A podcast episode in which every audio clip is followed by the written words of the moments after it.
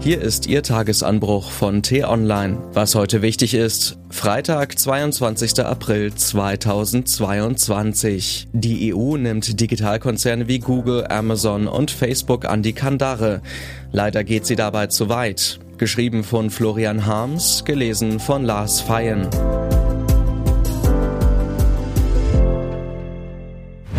Dieses neue Gesetz hat Folgen für ihr Leben.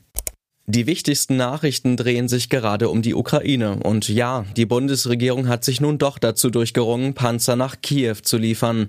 Ein raffinierter Ringtausch mit Slowenien macht's möglich. Dazu könnte man nun einen gepfefferten Kommentar schreiben und entweder dem Kanzler seinen Schlingerkurs vorwerfen oder prophezeien, dass die deutsche Militärhilfe den Krieg auch nicht entscheiden wird. Doch das überlassen wir heute Morgen anderen Redaktionen. Stattdessen geht es um einen Begriff aus der EU-Bürokratie. Digital Services Act lautet der. Und ja, das ist jetzt wahrscheinlich nicht das, was Sie sich zum Morgenkaffee vorgestellt haben. Schenken Sie uns trotzdem ein paar Minuten Ihrer Aufmerksamkeit. Hinter dem englischen Begriff, den die Beamten in Brüssel DSA abkürzen, verbirgt sich ein bahnbrechendes Gesetzesvorhaben. Die Manager bei Google, Amazon und Facebook müssen sich warm anziehen. Doch worum geht's? Die größten Internetunternehmen haben in der EU jeweils mehr als 45 Millionen Nutzer. Diese Konzerne scheffeln Milliarden, weil sie Monopole erschaffen haben und weil sie die Regeln für die Kommunikation und das Geschäft im Web zu ihren Gunsten auslegen. So sind sie mächtiger als Staaten geworden und haben kleinere Unternehmen verdrängt. So haben einige von ihnen demokratische Gesellschaften vergiftet. Das neue EU-Gesetz soll das ändern. Es brummt den Digitalfürsten scharfe Regeln auf. Gegen Hetze. Die Konzerne werden verpflichtet, entschlossener gegen Hassbotschaften im Internet vorzugehen. Nutzer, die Beschimpfungen, Morddrohungen, betrügerische Anzeigen oder entblößende Fotos anderer Menschen verbreiten, sind zu sperren. Gegen Irreführung. Die Firmen sollen ihre geheimen Algorithmen veröffentlichen, mit denen sie Nutzern bestimmte Inhalte anzeigen. Mehr Kontrolle. Die großen Digitalkonzerne sollen der EU-Kommission ihre Daten offenlegen, damit diese die Einhaltung der Regeln beaufsichtigen kann. Höhere Strafen. Falls die Firmen sich widersetzen, drohen ihnen Strafen von bis zu sechs Prozent des Jahresumsatzes. Klingt wenig, ist jedoch viel, wenn man bedenkt, dass allein Facebook im vergangenen Jahr fast 120 Milliarden Dollar eingenommen hat. Mehr Wettbewerb. Durch ein zusätzliches Marktkontrollgesetz, genau, auch das kürzen die Beamten ab, DMA nämlich, will die EU verhindern, dass die Konzerne ihre Macht missbrauchen. Schön und gut, denken Sie nun vielleicht, wird nun im Internet also alles gut? Und da lauert leider der Haken. Wird es nämlich nicht, denn an einigen Stellen sind die EU-Beamten übers Ziel hinausgeschossen etwa bei den neuen Regeln für Online-Werbung.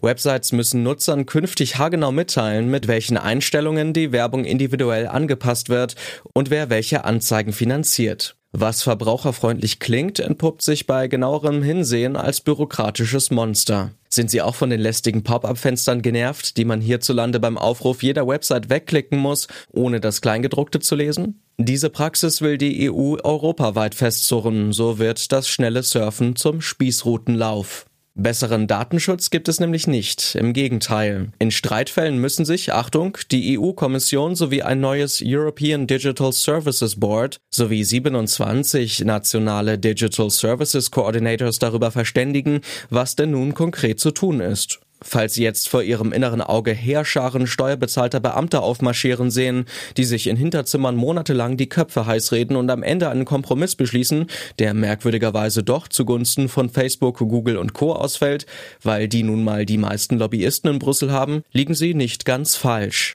Es kommt noch dicker. Gleichzeitig erschwert das EU-Gesetz journalistischen Angeboten wie beispielsweise T-Online, die sich über Anzeigen finanzieren, das Arbeiten durch bürokratische Auflagen. Spätestens jetzt sollten Sie stutzig werden, denn auch den Tagesanbruch bekommen Sie jeden Morgen nur deshalb kostenlos, weil das Gehalt der Redaktion von Werbegeld bezahlt wird. Strikte Unabhängigkeit wahren wir Journalisten natürlich trotzdem. Das ist kein Widerspruch. Nun wissen Sie, warum es durchaus lohnenswert ist, sich für Abkürzungen wie DSA und DMA zu interessieren. Die vermeintlich abstrakten Pläne der EU-Chefs haben sehr konkrete Folgen für ihr Leben, im Guten wie im Schlechten. Als aufgeklärte Bürger sollten Sie das wissen und spätestens jetzt beginnen, kritische Fragen zu stellen. Was heute wichtig ist. Die T-Online-Redaktion blickt heute für Sie unter anderem auf dieses Thema. Es wird eng in NRW. Im Mai sind Landtagswahlen in Nordrhein-Westfalen und lange sah es gut aus für CDU-Ministerpräsident Hendrik Wüst.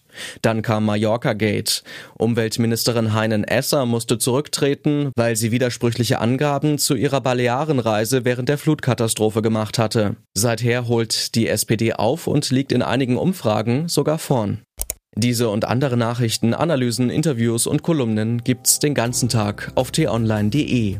Das war der T-Online-Tagesanbruch vom 22. April 2022. Produziert vom Online-Radio- und Podcast-Anbieter Detektor FM.